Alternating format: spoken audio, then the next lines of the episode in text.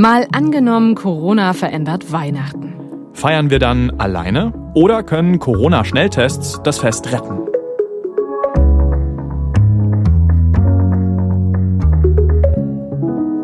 Hallo, ich bin Christine Becker. Und ich bin Marcel Heberlein. Wir sind beide Korrespondenten hier im ARD Hauptstadtstudio.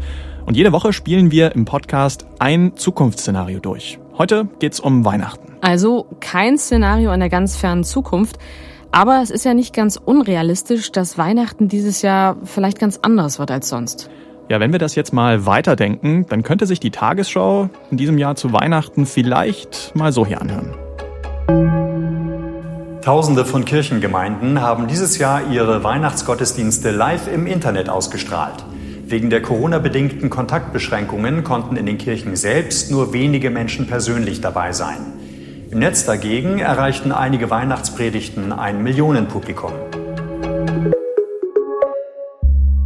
Pfarrerinnen und Pfarrer als YouTube-Stars. Ja, hm. das ist ein gewagtes Zukunftsszenario auf jeden Fall. Wir schauen uns später nochmal genauer an im Podcast, wie Corona sich auf das Weihnachtsfest in der Kirche auswirken könnte. Fakt ist aber auf jeden Fall, Corona wird die Art, wie wir Weihnachten feiern, dieses Jahr verändern. Ja, definitiv.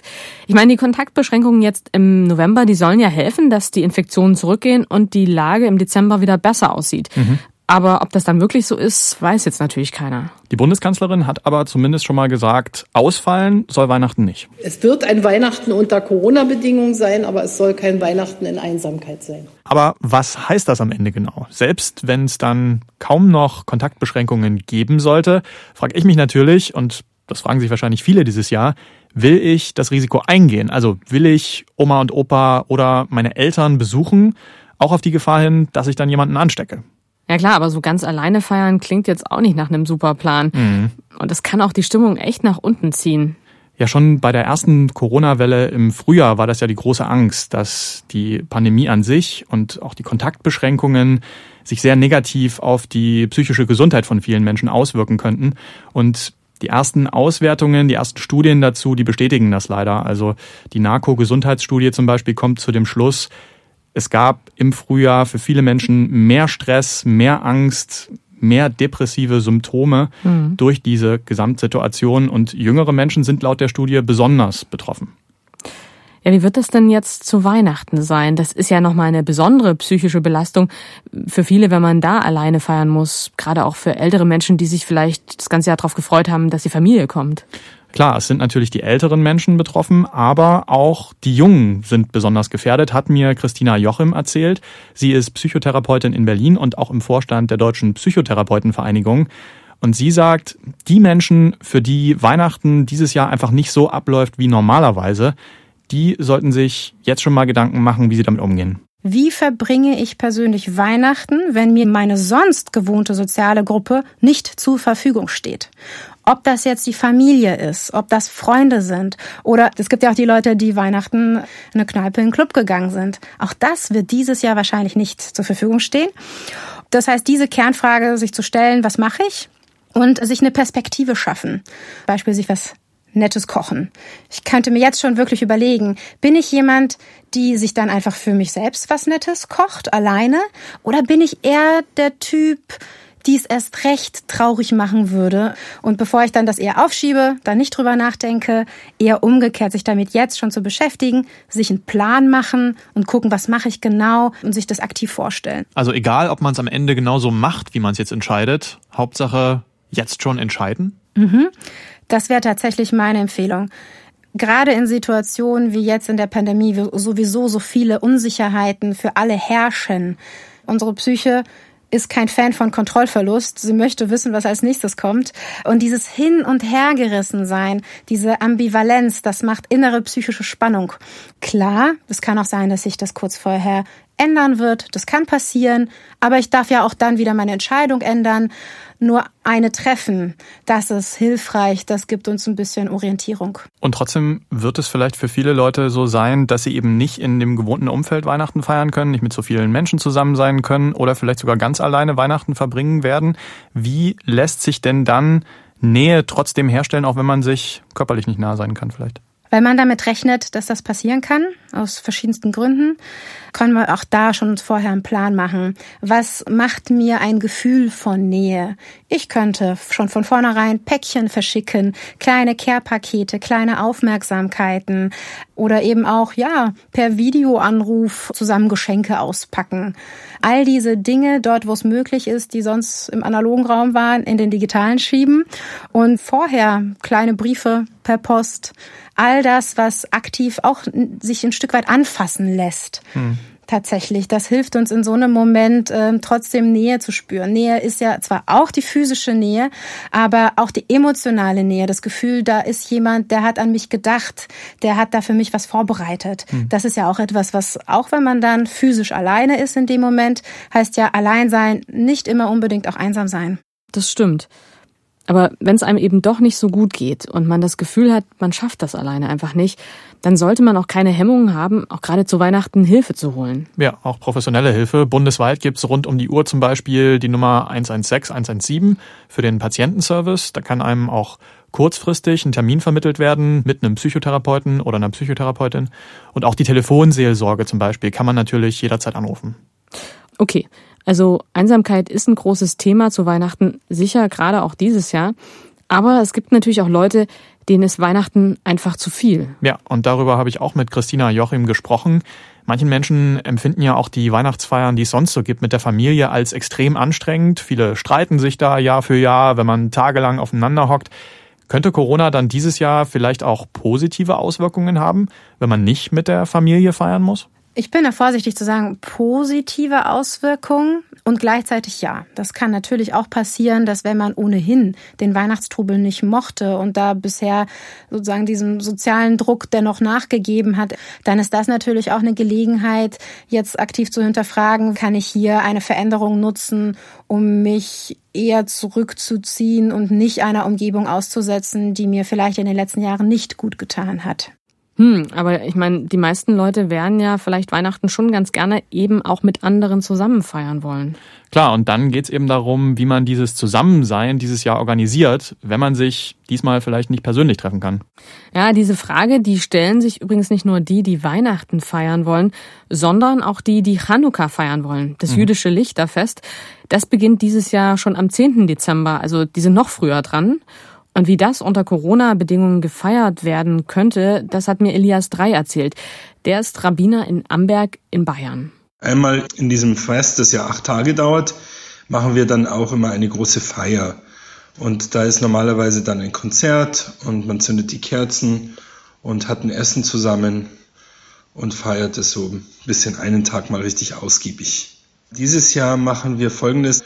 Wir benutzen Zoom, dass man da sozusagen dann zuschalten kann und machen dann ein Konzert eben über Zoom und sprechen etwas mit den Leuten. Die Leute können uns vielleicht auch mal zeigen, wie sie zu Hause anzünden und machen dann sozusagen eine Online-Feier. Ja, und damit das wirklich klappt, da überlegt Rabbi 3 auch gerade noch, ob sie zum Beispiel älteren Gemeindemitgliedern dann einfach leihweise einen Laptop nach Hause bringen, wo alles schon eingerichtet ist, mhm. sodass dann diese gemeinsame Chanukka-Feier per Videoschalte auch für alle funktioniert.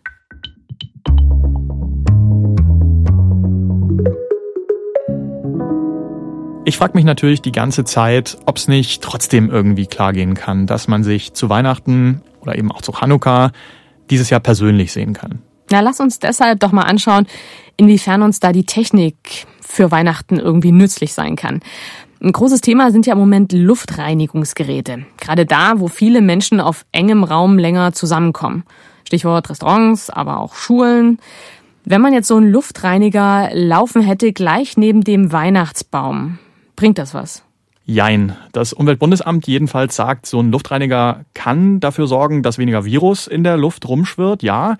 Aber nur, wenn das Gerät auch mit einem speziellen Filter ausgerüstet ist, HEPA-Filter, das ist wichtig. Mhm. Aber auch dann können Luftreiniger laut dem Umweltbundesamt nur eine unterstützende Maßnahme sein. Also sie ersetzen nicht die Abstandsregeln und Masken und vor allem auch nicht das Lüften. Naja, und man bräuchte ja dann quasi in jedem Raum so ein Gerät, ne? Also in der Küche, im Wohnzimmer und so weiter und so fort. Genau. Die Verbraucherzentrale NRW ist deshalb sogar der Meinung, Luftreiniger sind im privaten Bereich wenig sinnvoll, auch weil das Virus im privaten eher durch den direkten Umgang weitergegeben wird, weil man sich anniest zum Beispiel oder einander einfach sehr nahe kommt. Und dagegen helfen dann auch Luftreiniger eben wenig. Hm, schade, also die sind auch nicht wirklich eine Lösung. Nee, sieht leider nicht so aus. Ich würde sagen, lieber Thermounterwäsche schenken zu Weihnachten dieses Jahr und dann regelmäßig das Fenster aufmachen und lüften, auch wenn es kalt ist draußen. Ja, okay. Schauen wir mal. Wir haben ja auch noch über was anderes nachgedacht, das zu Weihnachten vielleicht eine Rolle spielen könnte, nämlich die Corona-Schnelltests. Und da ist ja so die Frage, kann ich nicht einfach so einen machen, bevor ich nach Hause fahre und wenn der negativ ist, ist alles okay sozusagen. Ich habe mich darüber mit Isabella Eckerle unterhalten. Die ist Virologin an den Unikliniken in Genf und die forscht auch zu solchen Schnelltests. Also im Moment sind das keine Teste, die man zu Hause anwenden kann, sondern das sind immer noch Teste, die sozusagen von medizinischem Fachpersonal durchgeführt werden muss. Und es liegt vor allem daran, dass ähm, das Material, was man für diesen Test verwendet, eben ein Nasenrachenabstrich ist. Das heißt, das ist der gleiche Abstrich, wie man ihn auch jetzt für eine ähm, laborbasierte PCR-Methode verwendet. Der ist ähm, etwas unangenehm und den muss man fachmännisch durchführen. Den kann man nicht selbst durchführen. Also das ist der erste Punkt. Es gibt leider noch keine Teste im Moment, ähm, die man mit Speichel durchführen kann, beziehungsweise die Versuche, die man bisher unternommen hat, waren bei diesen Schnelltesten zumindest nicht sehr zuverlässig. Das zweite Problem ist, dass diese Teste natürlich nicht unlimitiert zur Verfügung stehen. Also da ist es so, dass man sich eben überlegen muss, wo setzt man die jetzt ein, dass die den größten Benefit haben. Und da sieht es im Moment so aus, dass die vor allem eben ähm, bei symptomatischen Patienten ein gutes Ergebnis liefern. Das heißt jetzt Patienten, die sowieso die Testkriterien erfüllen. Wie gut diese Teste bei asymptomatischen Patienten sind, das weiß man auch noch nicht. Das heißt, die Vorstellung, dass ich sozusagen, bevor ich zu meinen Eltern, zu meinen Großeltern nach Hause fahre zu Weihnachten und mit denen feiere, einfach so einen Test mache und alles wird gut, die ist ein bisschen zu naiv. Ich glaube, die ist zu naiv, weil einmal ist es so, dass diese Schnellteste eben nicht so zuverlässig sind wie eine PCR. Das heißt, selbst wenn der Schnelltest negativ ist, kann es in seltenen Fällen eben vorkommen, dass man trotzdem schon infiziert ist. Und das Zweite ist eben, dass das Testergebnis natürlich nur eine Aussage über diesen Moment treffen kann. Das heißt, wenn man sich jetzt kurz vorher angesteckt hat und noch in der Inkubationszeit ist, dann kann natürlich sein, dass man zum Beispiel über die Weihnachtsfeiertage dann eben doch noch ansteckend wird, obwohl man jetzt vielleicht vor dem Familienbesuch ein negatives Schnelltestergebnis hatte. Das leuchtet mir alles ein und trotzdem so angesichts der Lage und es geht ja um Weihnachten und wenn man eben doch rein hypothetisch so einen Schnelltest kriegen könnte, wäre es vielleicht okay, dieses Restrisiko dann in Kauf zu nehmen, damit die Oma eben zu Weihnachten nicht alleine zu Hause sitzt? Also ich glaube, die Entscheidung, ob und wie wir Weihnachten feiern, die hängt nicht an diesen Schnelltesten. Ähm, es wurden ja auch von Kollegen schon viele Vorschläge gemacht, wie man eben das Infektionsrisiko senken kann vor Weihnachten. Und ich glaube, da stehen die Schnellteste relativ weit hinten auf der Liste. Also beispielsweise kann man eben jetzt ähm, in der Woche vor einem Familienbesuch bewusst so viele Kontakte wie möglich meiden. Das heißt, dass man jetzt eben sich möglichst nicht mit vielen anderen Leuten trifft, dass man vielleicht auch Homeoffice macht, dass man eben beim Reisen vielleicht eher mit dem Auto fährt als mit dem Zug. Also dass man eben die, die allgemeinen ähm, Infektionspräventionsmaßnahmen einhält dass man eben eine Maske trägt, wenn man jetzt aus dem Haus geht. Also dass man eben besonders in der Woche, sage ich jetzt mal, bevor man zum Beispiel die Großeltern besuchen will, nochmal ganz besonders intensiv eben darauf achtet, dass man kein Infektionsrisiko eingeht. Und das ist was, was man eben mit seinem eigenen Verhalten zu einem gewissen Ausmaß auch bestimmen kann. Das ist also so eine Art selbstgewählte Quarantäne, die sie da vorschlägt. Genau. Das sagen ja auch viele Expertinnen und Forscher, möglichst wenig Kontakte vor Weihnachten, dann sinkt die Wahrscheinlichkeit, dass man sich eben irgendwo ansteckt vorher und dann selber das Virus weitergibt, wenn man dann Familie oder Freunde trifft.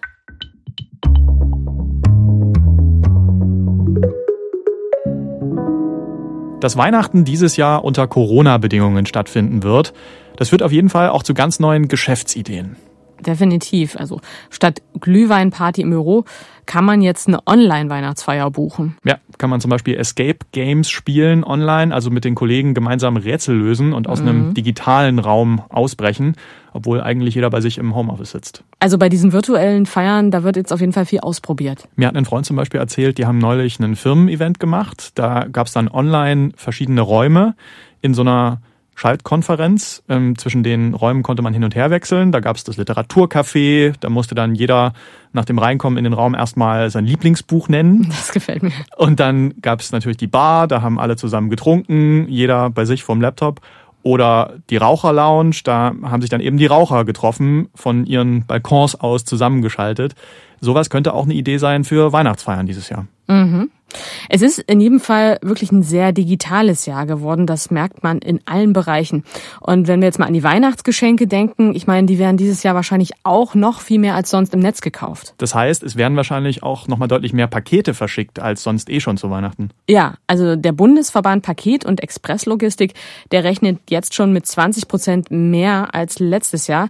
Das wären dann mehr als 400 Millionen Privatpakete in der Weihnachtszeit. Das ist eine irre Zahl, oder? muss man sich mal vorstellen. Aber selbst wenn Amazon und andere Online-Händler und auch die Lieferdienste zu Weihnachten jetzt nochmal richtig profitieren. Es gibt viele Läden, die eben nicht hauptamtlich im Netz verkaufen und die leiden natürlich. Und dahinter stehen auch viele wirtschaftliche Existenzen, zum Beispiel im Erzgebirge. Ja, das ist ja auch fast die Gegend, aus der ich komme. Ähm, ich komme aus Zwickau und bin dann auch aufgewachsen natürlich mit Räuchermännchen, Weihnachtspyramiden, Holzengeln. Du bist ja damit noch viel mehr aufgewachsen wahrscheinlich. Du kommst ja direkt aus dem Herzen des Weihnachtslands, könnte man sagen. Ja, ich steck da ganz tief drin. Ich komme ja aus Aue im Erzgebirge. Und ich meine, im Erzgebirge, da ist Weihnachten schon so eine ganz besondere Zeit. Im Advent sind bei uns quasi alle Fenster erleuchtet mit Weihnachtssternen und mit äh, Schwibbögen. Das sind diese Lichterbögen aus Metall oder Holz. Das ist so ganz typisch Erzgebirge. Und so sieht's auch in Seifen aus. Das ist ein kleiner Ort noch tiefer im Erzgebirge wo traditionell ganz viel geschnitzt oder gedrechselt wird, also oft noch Handarbeit gemacht wird. Ja, und dieses Jahr wird ja wahrscheinlich schwierig, diese Sachen zu verkaufen, auch weil viele Weihnachtsmärkte schon abgesagt sind. Der Christkindlesmarkt zum Beispiel in Nürnberg und auch der Striezelmarkt in Dresden, den man mhm. vielleicht kennt, der steht ja auch auf der Kippe. Ja, und deshalb versuchen die Seifener das jetzt anders zu lösen. Die haben im Netz einen digitalen Weihnachtsmarkt in 3D aufgebaut. Ja, so ein bisschen wie bei einem Computerspiel sieht das aus. Ne? genau. Also man läuft da so virtuell durch Seifen, kann in so Weihnachtsmarktbuden reingehen, Sachen anschauen, gibt's auch kleine Videos und natürlich kann man da auch einkaufen. Und ausgedacht hat sich das Ganze Juliane Kröner. Das ist die Chefin der Drechsler Genossenschaft Tregeno. Und das ist ein Verband, den gibt's seit über 100 Jahren und der kümmert sich um die Vermarktung erzgebirgischer Holzkunst. Und Juliane Kröner, die hofft jetzt, dass dieser virtuelle Weihnachtsmarkt das Weihnachtsgeschäft zumindest so ein bisschen rettet. Wir haben seit vielen Jahren einen Online-Shop und ähm, das transportiert aber nur die Ware und nicht die Stimmung. Und das fanden wir irgendwie sehr traurig. Der Weihnachtsmarkt entstand genau im Endeffekt aus diesem Szenario heraus und wir haben dann überlegt, wie können wir das ins Netz transportieren, auch plastisch. Wie kann man das erlebbarer machen, diesen Lichterglanz auch und die Vorfreude. Wir haben auf jeden Fall von Seifen direkt vom Rathausplatz, von wo aus man auch die Seifener Kirche sehen kann, 360 Grad Panoramen aufnehmen lassen. Im Endeffekt ist das für uns auch ein gewisses Experiment erstmal zu schauen, ob diese Art von virtuell begehbarem Weihnachtsmarkt überhaupt angenommen wird von Kunden. Aber wie wichtig sind denn normalerweise die richtigen physischen Weihnachtsmärkte, die ja jetzt überall abgesagt werden? Naja, ich habe es im Vorfeld tatsächlich mal hochgerechnet. Wenn wir in Sachsen 200 Weihnachtsmarktbuden haben und wenn wir auf alle anderen Bundesländer davon ausgehen, dass wir da in jedem Bundesland nur 50 Buden mit erzgebirgischer Holzkunst stehen haben, und die alle in diesen 30 Tagen ihre 30.000 Euro Umsatz machen, dann sind das 22 Millionen nicht gemachter Umsatz. Und runtergerechnet bedeutet es, wir haben also für 10 Millionen Euro Ware nicht verkauft, die aber vorproduziert ist. Und das ist natürlich dann für das Folgejahr, für die Liquidität der Unternehmen eine ganz schlechte Sache. Was wird passieren, wenn das tatsächlich so kommt und äh, diese Ware nicht verkauft werden kann dieses Jahr? Da ja nur einmal im Jahr Weihnachten ist, liegt die Ware bis zum nächsten Weihnachtsfest. Und ich befürchte natürlich, dass einige Unternehmen das nicht schaffen. Das klingt ja jetzt nicht so gut.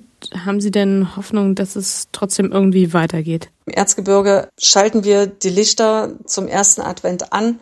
Und ähm, also wir geben die Hoffnung nicht auf. Definitiv nicht.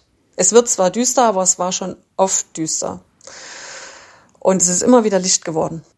Puh, da war ein langer Seufzer von ihr nochmal am Ende und große Worte. Passt eigentlich ganz gut auch zur Idee von Weihnachten, die spirituelle Botschaft, die da eigentlich mit zusammenhängt. Absolut. Also der Ausgangspunkt von Weihnachten ist ja am Ende eigentlich nicht das Feiern und das sind auch nicht die Geschenke, sondern, naja, das ist die christliche Botschaft, also die Geburt von Jesus Christus. Und die Frage ist, wie wird denn diese frohe Botschaft dieses Jahr verkündet, also trotz Corona-Beschränkungen? Naja, digital natürlich auf der einen Seite, aber schon auch persönlich hat mir Theresa Brückner erzählt. Sie ist Pfarrerin in Berlin und gleichzeitig auch sowas wie die digitale Vordenkerin für die Kirche hier. Und sie sagt, Weihnachtsgottesdienst findet natürlich trotzdem statt, aber wird viel draußen stattfinden dieses Jahr, also warm anziehen. Einige machen von morgens bis abends so 20 Minuten Gottesdienste, damit man eben letztendlich viele Leute da durchschleust sozusagen. Und andere sagen, sie machen dann wirklich äh, große Sachen mit viel Abstand, Open Air und dann nur zwei oder drei Geschichten. Dann lass uns doch mal auf die Möglichkeit schauen, das Ganze online stattfinden zu lassen. Ist das wirklich eine Alternative aus deiner Sicht? Ähm, was kann man denn zu Heiligabend in der Kirche online machen? Es wird einige Gemeinden geben, die einen Online-Gottesdienst vorproduzieren produzieren, die das dann entweder sogar in ihrer Kirche ausstrahlen über die ganzen Feiertage. Es wird Gemeinden geben, die das an dem Heiligabend aus ihrer Gemeinde streamen. Es wird äh, vorproduzierte Gottesdienste geben, die es dann eben allein auf YouTube gibt.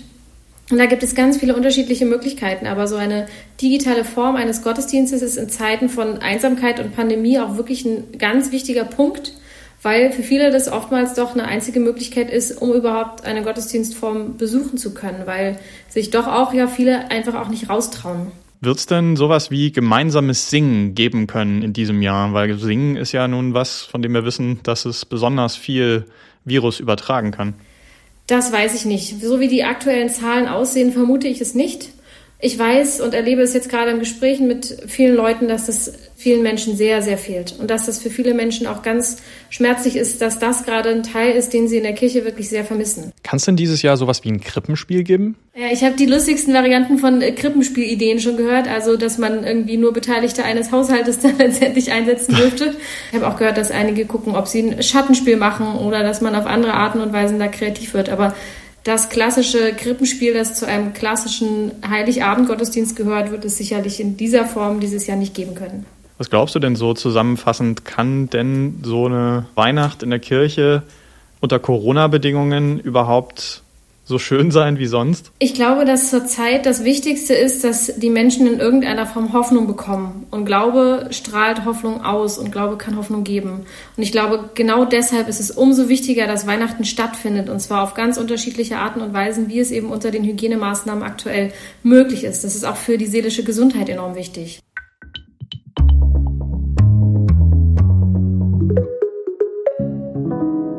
So, jetzt haben wir echt viel gehört wie anders Weihnachten dieses Jahr werden könnte. Lass uns mal zusammenfassen. In einem Extremszenario könnte es vielleicht so laufen dieses Jahr. Die Corona-Zahlen bleiben hoch. Auch zu Weihnachten gibt es deshalb harte Kontaktbeschränkungen. Feiern geht nur im kleinsten Kreis. Viele Großeltern sind höchstens per Videoschalte dabei. Oft streikt die Technik. Und selbst wenn es technisch klappt, Nähe spüren ist einfach kaum möglich, wenn man sich nur digital nah sein kann kein gemeinsames Singen dieses Jahr. Stattdessen nehmen Einsamkeit, Ängste und Depressionen zu. Das Weihnachtsgeschäft, das für viele Wirtschaftszweige besonders wichtig ist, fällt dieses Jahr deutlich schwächer aus. Puh, das klingt ganz schön düster, aber ganz so muss es ja nicht kommen. Es könnte auch so werden. Weihnachten können die Menschen zwar nicht ganz groß feiern, aber zumindest mit ihren Angehörigen oder Freunden. Weil die Leute in der Adventszeit sehr vorsichtig waren, gibt's auch keine neue Infektionswelle, selbst wenn viele zu ihren Familien fahren. Die, die alleine zu Hause sind, bleiben über Videoanrufe in Kontakt. Und auch Nachbarn kümmern sich wieder mehr umeinander, so wie schon im Frühjahr. Es wird gemeinsam gesungen, gebacken und gegessen, aber eben übers Internet. Auch die meisten Gottesdienste finden online statt und viele sind auf diesem Weg dabei. Also im besten Fall erleben wir Weihnachten in diesem Jahr vielleicht sogar bewusster als sonst. Mhm. Also ich meine, es würde uns auch mal interessieren, wie ihr das macht mit Weihnachten dieses Jahr. Habt ihr da noch ganz andere kreative Ideen? Schreibt uns gerne eine Mail an malangenommen.tagesschau.de. Ich finde auf jeden Fall, die ganzen digitalen Möglichkeiten sind sicherlich eine große Chance, klar. Aber es gibt halt auch Menschen, die das nicht erreichen wird und die es dieses Jahr zu Weihnachten auch noch schwerer haben werden als sonst. Mhm. Menschen in Alten- und Pflegeheimen zum Beispiel oder Menschen, die kein Zuhause haben und auf der Straße leben. Ja klar, für die müssen wir uns natürlich ganz andere Lösungen ausdenken, weil ja eben dieses Jahr wahrscheinlich nicht mal ein Kinderchor ins Altenheim kann. Oder das große Gänseessen für obdachlose Menschen, das es jedes Jahr sonst in Berlin zum Beispiel gegeben hat. Klar, das verändert vielleicht auch sonst nicht die Welt, aber auch das wird diesmal nicht stattfinden. Naja, und Das ist jetzt vielleicht irgendwie so eine Binsenweisheit, aber ich finde, dieses Jahr sollte jeder von uns auch nochmal extra überlegen, was kann er oder sie denn im Kleinen tun, auch für andere, die eben nicht Familie oder Freunde sind. Ja, so Zusammenhalt und Solidarität, das sind auf jeden Fall Themen, die durch Corona nochmal mehr in den Fokus rücken. Aber wie werden Menschen solidarisch? Und was ist da in Deutschland anders als in anderen Ländern? Das schaut sich der Wissenschaftspodcast von NDR Info diese Woche an. Synapsen heißt der. Zu finden in der ARD Audiothek. Und das ist unsere Hörempfehlung diese Woche. Genau. Und eine neue Folge von unserem Tagesschau Zukunftspodcast gibt's nächste Woche wieder. Bis dahin, bleibt gesund. Tschüss.